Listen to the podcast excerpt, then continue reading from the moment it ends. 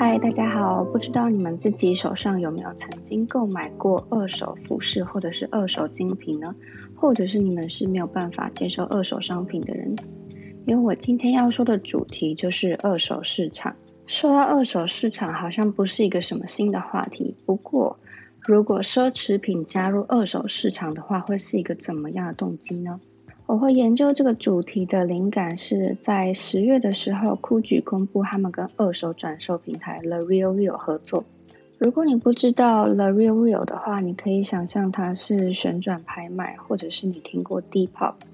就是这是一个专门提供大家去转售自己二手商品的平台。而酷举进军了这个大多数奢侈品牌避而不及的二手市场。不禁让人思考，对于奢侈品牌来说，加入转售市场的目的是什么呢？会不会牺牲掉新品的销售，或者是是一个利好的行销商机？到底这个举动是在打什么样的主意呢？其实早在这个消息之前，二手转售市场的发展就已经非常不容小觑的。根据市场研究公司 Global Data 的数据表示，尽管今年因为疫情的影响受到了一定的打击，但是他们预测二手的服装市场的规模在二零一九年至二零二三年会增长将近一倍。达到五百一十亿美元。举例来说，市场上的种种迹象，例如说，从八月份以来 cos、Zazendo、Selfish 跟 Levi's 都开启了他们自家的转售业务，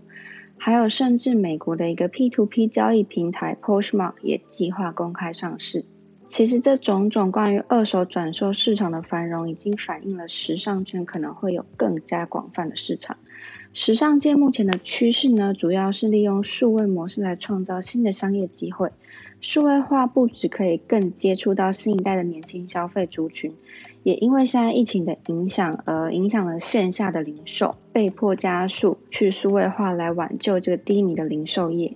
那么，在全球经济不景气的情况下，品牌就需要寻找新的途径来更加吸引消费者，而转售业务可能是其中一个可以同时满足永续时尚需求又引起消费者关注的一个新的管道。其实，在更早之前，对于精品或奢侈品牌来说，他们对于二手转售的模式其实是反抗的，主要还是担心会鼓励顾客去购买二手产品，是影响品牌新系列的销售。或者是与自家的品牌形象不符合，甚至是破坏形象的。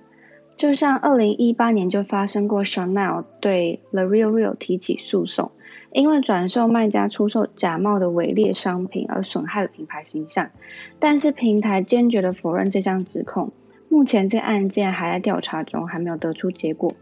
不过，如今我们再看回了 Real Real 的发展，他们之前已经先与 Burberry 还有 Santa m c c a r n e y 等品牌合作之后，如今他们又迎来了这个与 Gucci 达成合作的消息。先前的 Real Real 平台更是表示说，自从疫情爆发之后推出来的商业卖家项目，已经帮助品牌和其零售商出售产品并完成交付的数量，和疫情前面相比的话，增加了百分之四十六。那我们就来说一下二手市场对于一级市场到底是危害还是商机呢？波士顿咨询公司常驻米兰的业务负责人他曾经表示说，事实上呢，大多数的消费者进入二手市场之后会持续的关注以及购买新系列的一手产品。其实这一项举动并不会吞噬掉品牌自身的市场份额。然而，奢侈品牌们应该也逐渐的意识到，二手市场其实不会对一级市场造成损害。因此，我们陆续看见缓慢有一些奢侈品牌的加入。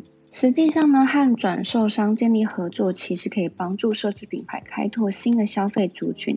例如说，那些 Z 世代的年轻族群，或者希望可以以入门价格来拥有奢侈品的小资消费族群。这个道理就有一点像品牌拓展他们的产品线到彩妆保养啊、香氛啊，或者是迷你小包跟配件。如果你们有在关注流行趋势的话，可能也有发现今年非常流行那种非常小小到不行的小背包，里面就是用来装你的可爱跟自尊的那一种。还有像今年 Hermes 也拓展他们的业务到彩妆线，其实有一点像这样子的举动。品牌或许可以将二手奢侈品作为吸引消费者的一个行销手法和一个新的接触管道。当二手展品成为新的诱因，促进消费者与品牌之间的互动的时候，转售业务又何尝不是一种利好的？可以增强品牌与客户之间关系的途径呢？刚刚说的波士顿咨询公司常驻米兰的业务负责人，他曾经表示说，放眼未来，二手产品或许会成为奢侈品牌提高消费者忠诚度的方式之一。还有其他的二手转售平台，像是 Vestia Collective、StockX 跟 Depop 等等，都已经开启了他们的转售商业模式，就是和这些高端品牌们通过短期的合作，提供他们试水温的机会。从而扩大了未来双方拓展合作的可能性，就像是 The Real Real 和酷具的这个例子一样。现在可以看到 The Real Real 平台上面有一个酷具的专属系列，不过这个合作也是短期的，直到今年年底而已。其实企业们也不一定期望可以从这些试水温的合作中获得巨大的利润。除了刚刚我提到的可以开发新的消费族群之外，和二手转售平台合作更是提供了非常有趣的数据。例如说，人们什么时候会卖掉自己的奢侈品？通常会持有它多久？还有二手的市场价格又是多少？怎么样的款式在转售市场中是最热门的，而什么不是热门的？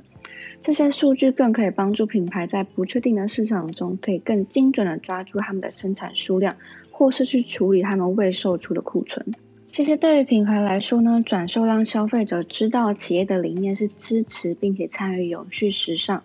这个同时也是增加了大众对品牌形象的好感，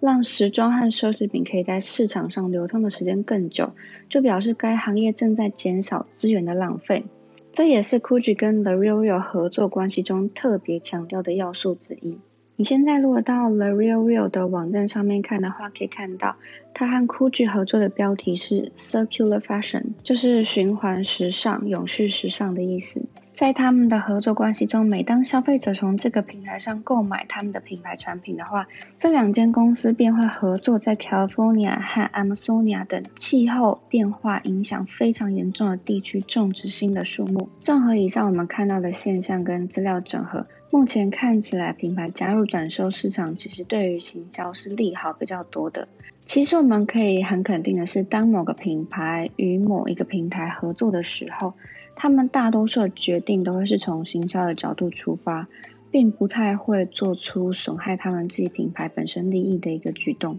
不过，即便品牌的出发点是以行销的利好角度居多，但对于消费者还有整个大环境来说，像也是乐见其成的。不过，即便品牌加入二手市场的出发点是行销的利好角度居多，但是我想对整个大环境与消费者来说，都还是乐见其成的。毕竟可以让这样子价格比较昂贵的奢侈品与精品可以在市场上被使用的时间更久，也是在更加的减少我们资源的浪费。这个举动也算是小小的为永续时尚尽了一份力。那对于我们消费者来说，或许我们也可以开始逐渐的考虑二手的精品，又或者是我们可以更加的珍惜、珍视我们自己手上拥有的精品。在哪一天自己觉得没有需要，或者是不再喜爱的时候，不要直接把它拿去丢弃，它说不定可以转售。好啦，那我今天的主题就到这里结束喽。如果有什么问题，或者是其他想看的主题的话，一样可以留言私信 DM 给我。所有的相关资料我都会放在资讯栏里面。然后，如果你喜欢我的创作的话，也可以不吝啬的点下赞助链接，请我喝杯咖啡。那下周见喽，拜。